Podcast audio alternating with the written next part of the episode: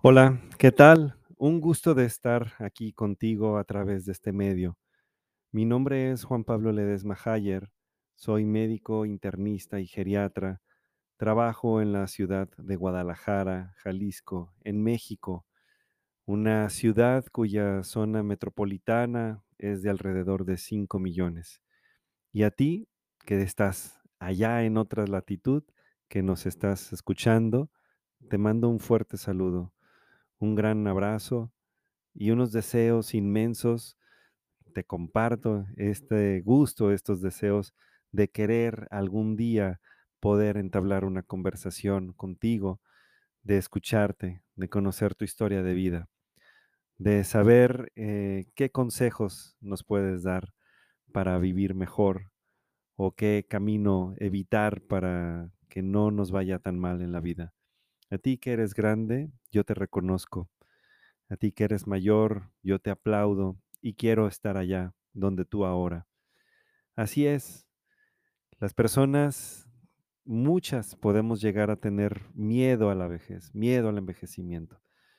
Pero, bueno, ni modo, pues la vejez es parte de la vida y no podemos tenerle, tenerle miedo a la vida. Así es, las personas mayores las consideramos como esos árboles frondosos cuyas raíces nos unen hacia nuestros antepasados y nos dan cobijo siendo como un árbol grande cuya sombra es fructífera para nosotros, los que venimos abajo. La diferencia entre tú y yo es que por azares del destino naciste antes, o yo nací después, o bueno, yo nací antes que otros más jóvenes que yo. Pero a fin de cuentas todos estamos en este camino de la vida y hace unos segundos éramos más jóvenes y al final de esta intervención de radio seremos un poquito más viejos todos, lo cual es normal. Habrá que conocer qué es lo que es normal del envejecimiento y lo que no para prepararnos mejor. Bueno, pues yo te saludo desde acá, desde Guadalajara, México, la tierra del mariachi, del tequila, de las tortas ahogadas, la carne en su jugo y esas otras delicias como las jericayas. No sé dónde tú me estás escuchando, pero, pero te mando un saludo, de verdad, con mucho cariño y mucho respeto. Hace unos días estuvimos hablando mucho acá en México y en todo el mundo acerca de la toma de conciencia del abuso y el maltrato en la vejez.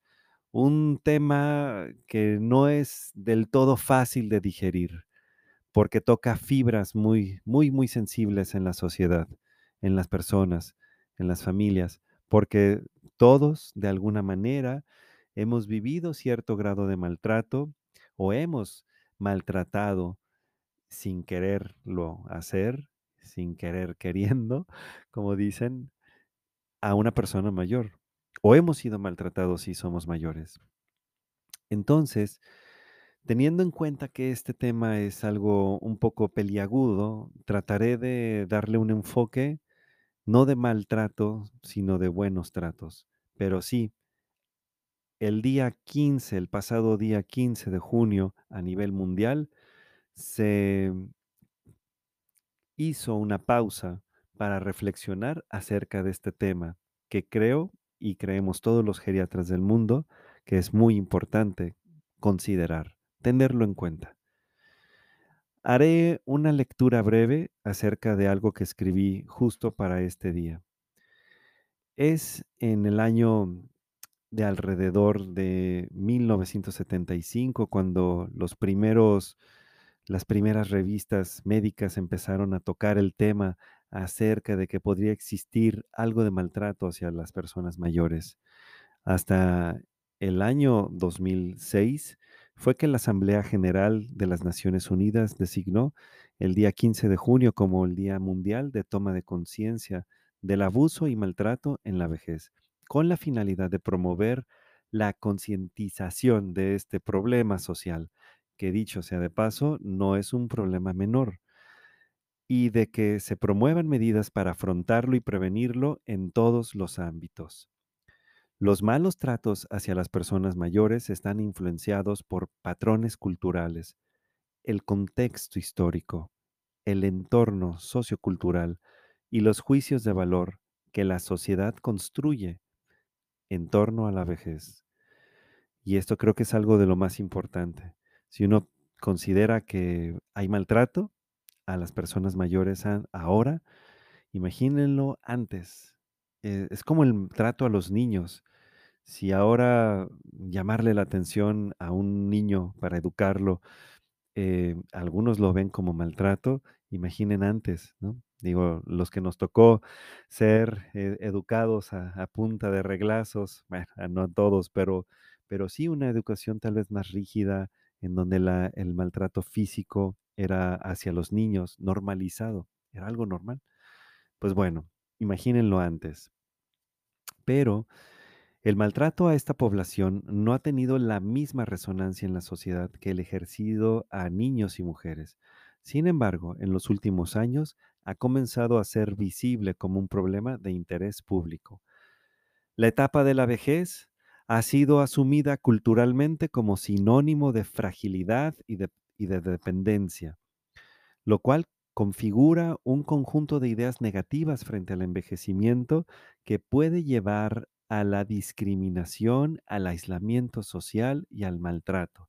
Así es, lo que uno piense de la vejez puede llevar eh, negativo cuando pensamos en negativo a esto precisamente, al maltrato. El maltrato hacia la población mayor se presenta a nivel mundial. Aunque las cifras pueden ser más altas en quienes habitan hogares de ancianos, es decir, residencias geriátricas, que en los que se encuentran en la comunidad, el maltrato al interior de los hogares es cada vez mayor. Este problema es altamente subestimado, principalmente por el miedo de las víctimas a reportarlo, lo que sumado a la ausencia de instrumentos adecuados para su detección, contribuye a que se continúe como un problema oculto. Es importante resaltar que el maltrato al adulto mayor surge como resultado de la interacción de múltiples factores, entre los cuales están las características propias de la persona y las características familiares y sociales. Por ejemplo, en cuanto a las características propias de la persona, se ha encontrado que las principales víctimas de maltrato físico y sexual son las mujeres, esto debido, entre otras causas, a que la mujer informa más este tipo de situaciones, mientras que en los hombres suele permanecer oculto. A partir de los 75 años, el riesgo de maltrato puede ser mayor, dado que con la edad aumentan también la dependencia, el deterioro de la salud y el aislamiento social, lo que podría llevar a índices superiores de estrés en la familia y en los cuidadores. Así, la probabilidad de maltrato es alta en las personas mayores con deterioro cognitivo, es decir, con demencia, pero es precisamente en esta población donde hay mayor dificultad para detectarlo.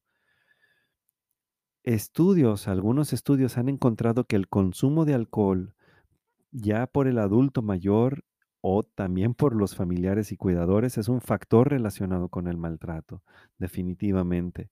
Y otros factores asociados pues son la pobreza, las actitudes negativas hacia la vejez y algunas características familiares y de la persona encargada del cuidado, como pueden ser los antecedentes del maltrato al interior del hogar, es decir, cuando el que ahora es anciano, el que ahora es mayor, pues de más joven maltrataba a sus hijos o la disfuncionalidad familiar, el consumo de alcohol, como lo decíamos, el estrés o la sobrecarga, la dependencia económica, los problemas psicológicos y el aislamiento social nuevamente.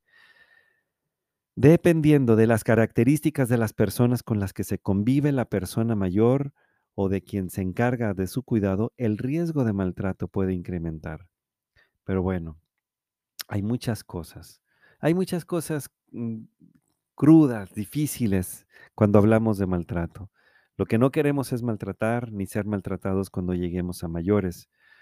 En el último año, una de cada seis personas mayores de 60 sufrieron algún tipo de abuso en entornos comunitarios, es decir, en sus casas, en sus domicilios.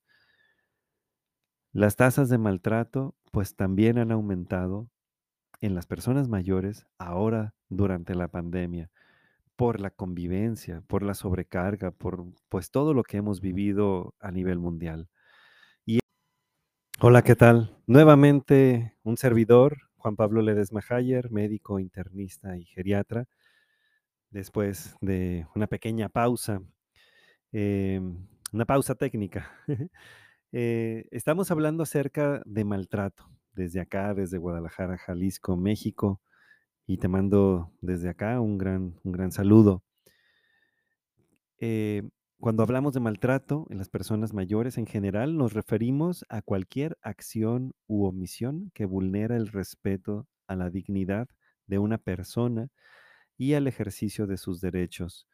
Y la verdad es que no quiero ahondar mucho en este tema, pero, pero sí es importante señalar, eh, es importante educarnos, que sepamos que existe el maltrato y que hay formas de convivencia que son normales y hay otras formas de convivencia que no debemos de permitir porque no son normales.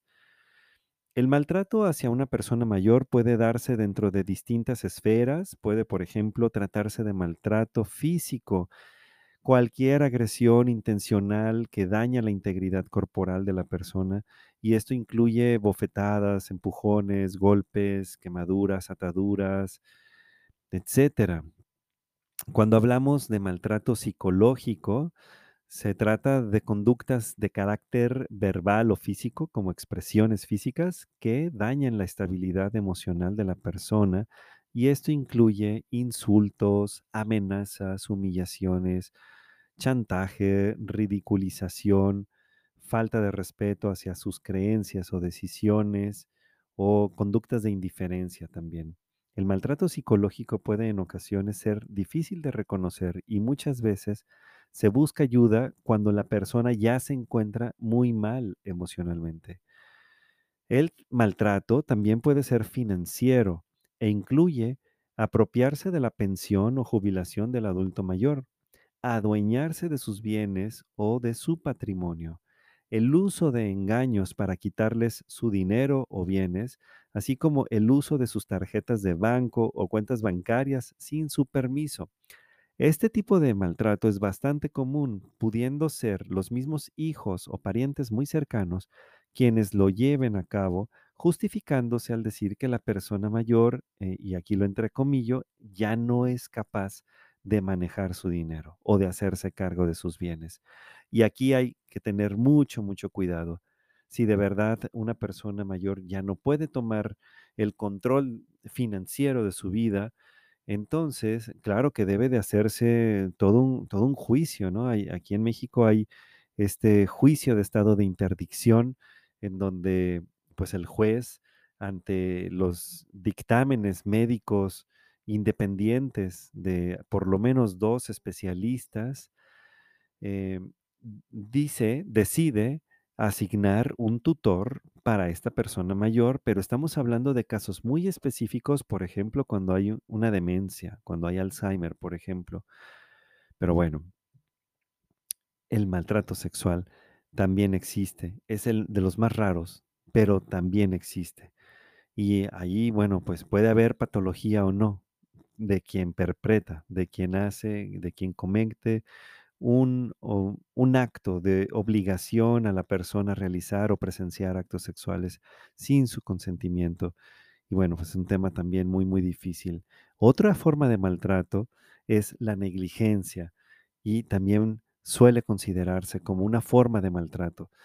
Y se da cuando las personas que cuidan o son responsables de un adulto mayor no responden adecuadamente a sus necesidades, ya sean físicas, emocionales o económicas, e incluye, por ejemplo, no darle sus alimentos o medicamentos en tiempo y en forma, impedirles el acceso a la atención médica cuando lo necesitan, no poner cuidado a su higiene personal ni al de su vivienda, no tener cuidado en la preparación de los alimentos, abandonarlos por largos periodos de tiempo, entre otras formas de negligencia.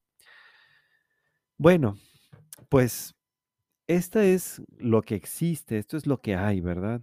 Pero ¿qué podemos hacer? Decíamos eh, antes de la pausa, ¿Qué podemos hacer? Bueno, primero, em, podemos empezar, claro, a hablar de de maltrato, a tener estas reflexiones, pero e ir e e irnos irnos enfocando, perdón, ir enfocándonos en las estrategias de buen trato. Ya no es nada más cómo cómo pensar cómo evitar el maltrato, sino cómo podemos favorecer el buen trato. Y esto lo podemos hacer como mayores, como familia, como sociedad. A ver, una persona mayor siempre debe de estar presente en la vida. No por el hecho de jubilarse se pierden las oportunidades. Hay que permanecer vigentes, puesto que cuando nacemos no tenemos un código de barras que dice que nosotros he- he- hemos caducado, ¿no? O vamos a caducar en en cierta década. Eso no existe. La vigencia, tú como persona presente aquí y ahora, independientemente de la edad que tengas, debe de ser un punto así principal para evitar el maltrato. Segundo punto, tú como mayor, nunca permitas ser dañado, ser afectado, ser insultado. Nunca permitas eso. Te voy a comentar, abro un paréntesis para comentarte una pequeña, un, un pequeño ejercicio eh, de la psicología social que se realizó en una universidad. Y consistía en lo siguiente eh, un grupo de alumnos de esta facultad dejaron un auto abandonado en una calle y, y estuvo ahí un buen tiempo abandonado.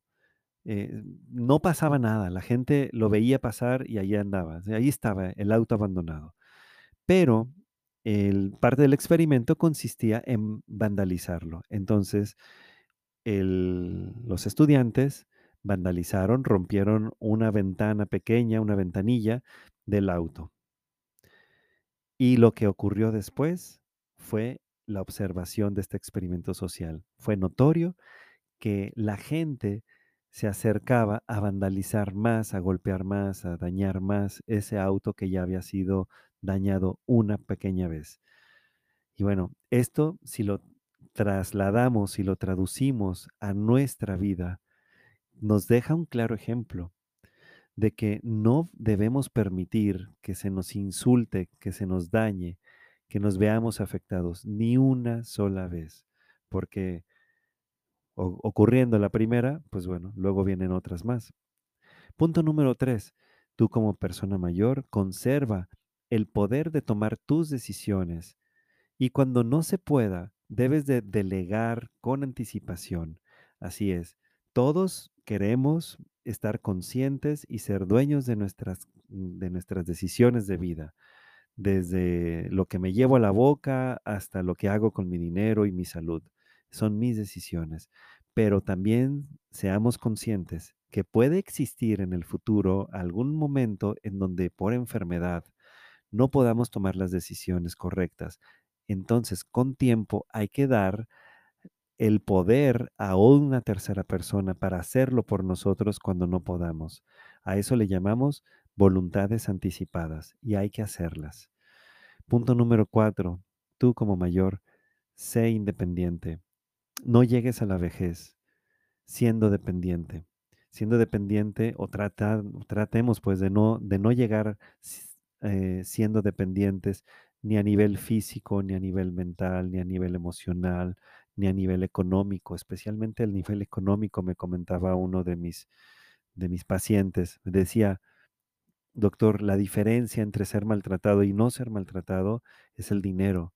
Y desgraciadamente puede llegar a ser así.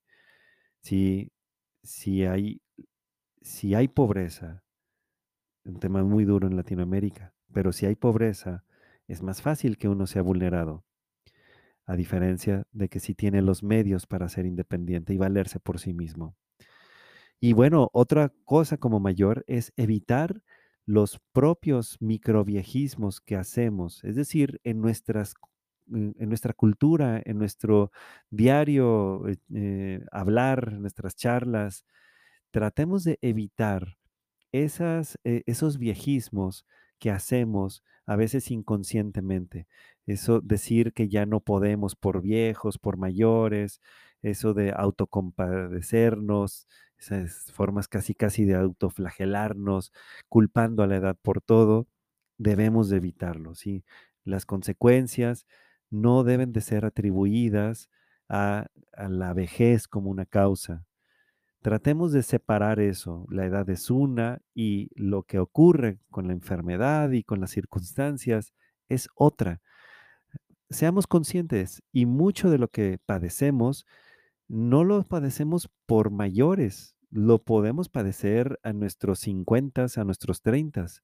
No es la edad, es cómo afrontamos las adversidades. Entonces, no hablemos y no favorezcamos esos microviejismos en nuestra cultura. Ahora bien, acerca del buen trato, ¿qué podemos hacer como familia? Como familia, podemos, bueno, pues respetar la figura, la presencia de la persona mayor, conservar o hacer conservar, hacer preservar su autonomía hasta donde se pueda. Siempre la persona mayor se le debe de dar el mayor respeto porque son el eje de nuestras familias, son eh, los líderes, son las personas que llevan la batuta y así hay que tratar de conservarlas y no desplazarlos. Número dos, también evitar nuestros microviejismos y evitar todos estos mitos acerca de la vejez.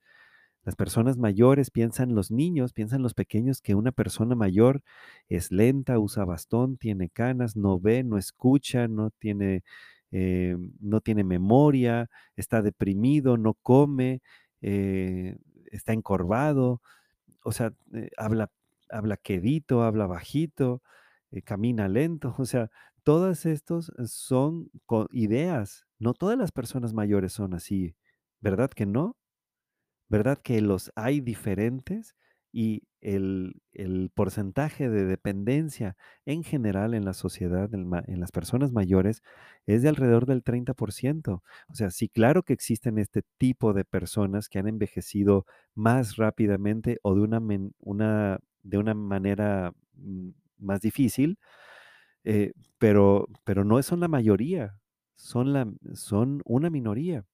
Claro, ya que nos acercamos a los 90, más de los 90 años, podemos pues tener más, ¿no? Más de dependencia. Pero en general evitemos los microviejismos en nuestra familia. Punto número tres, tú como familia, no olvides la trayectoria de vida de la persona mayor. Es decir, los niños, los pequeños, los jóvenes pueden conocer a sus abuelos ya abuelos, ya grandes, ya ancianos, y no son, e, ellos los jubilados ellos fueron, hicieron mucho, aún pueden hacer mucho, varios, por aportar a la sociedad. No todos son jubilados, no todos están eh, ya en una fase de reposo, sino que también son activos. Y eso es lo que hay que enseñarles, no olvidar la trayectoria de vida, enseñarles a las nuevas generaciones de dónde vienen, cuál es su historia en este, en este mundo. Punto número cuatro, integrar a la persona mayor, a la familia, en la toma de decisiones, en los planes, en la organización de las fiestas, en, todo. Tratemos de darle el lugar e integrarlos en nuestras familias. Y punto número cinco es, como familia, enseñar con el ejemplo, presumir las cualidades y los logros de los mayores para ir normalizando los éxitos de los mismos. Es decir, que no se vea ahora como algo raro algo que crea tendencia, algo que se viraliza en los, en los videos que se comparten por el celular, por el móvil, que no sea raro verlos precisamente, eh, por ejemplo, utilizar el WhatsApp o, el, sea, que eso no sea como motivo de, oh, qué gran, qué gran logro. Claro que es muy bueno, definitivamente, pero no tiene que ser eh, algo extraordinario. Debemos de promoverlo cada vez más.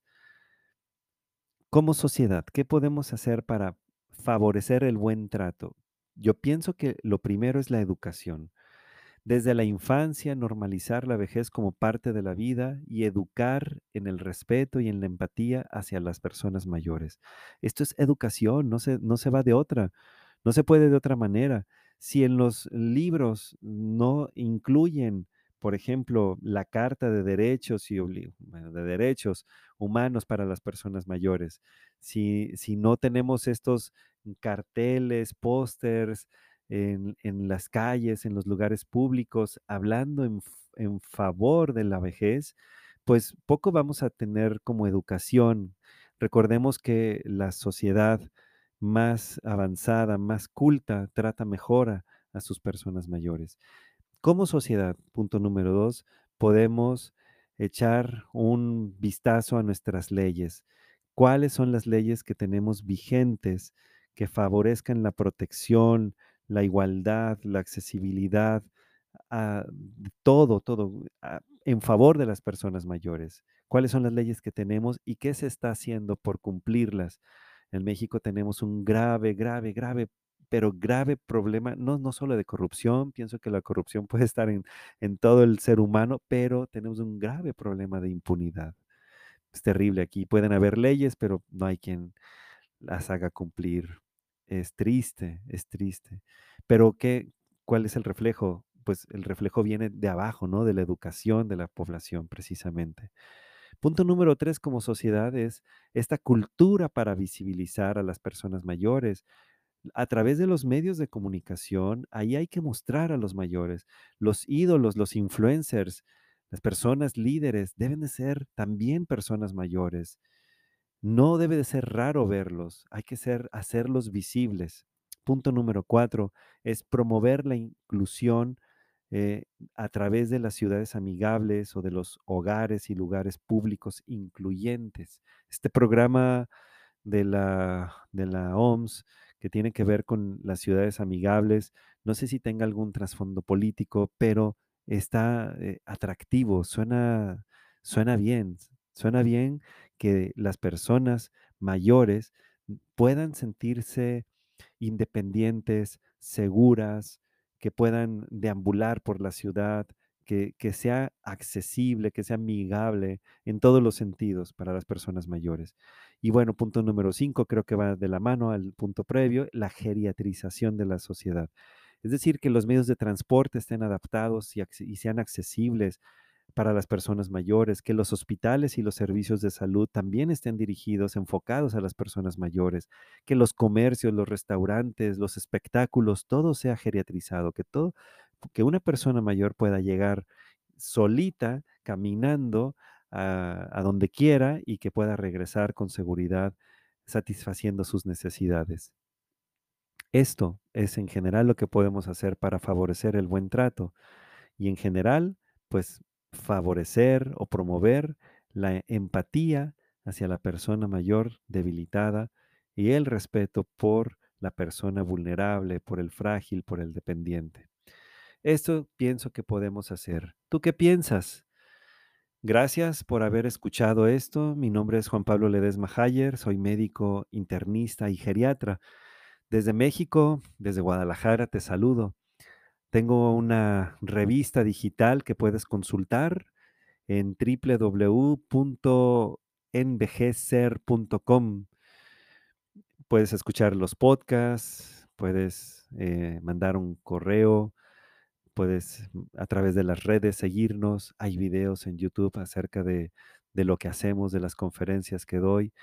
Y bueno, pues me encanta, me encanta lo que hago, me encantan las personas mayores y me encanta también enseñar lo poco que uno sabe del envejecimiento, precisamente para que no nos agarren en curva, como decimos acá, para que no nos tomen por sorpresa la vejez.